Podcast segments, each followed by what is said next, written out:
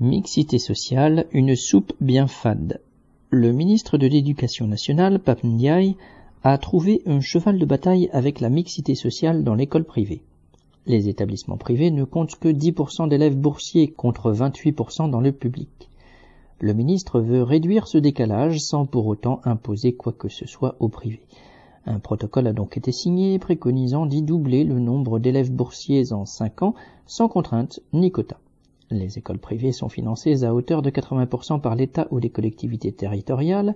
Elles ont l'obligation de suivre les programmes, mais peuvent choisir leurs élèves. Ainsi, elles pourront accueillir les meilleurs élèves boursiers et n'auront aucune obligation de choisir des élèves en difficulté.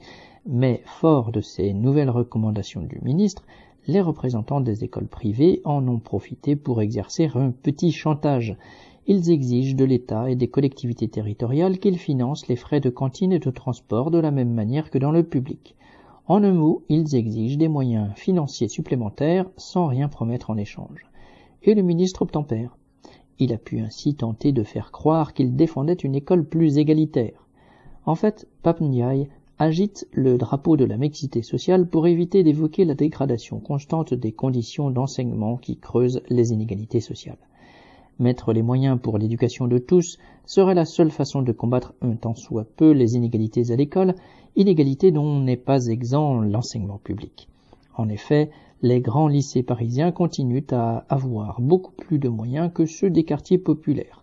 Pour lutter contre les inégalités scolaires, il faut commencer par combattre celles qui traversent toute la société. Aline Urbain.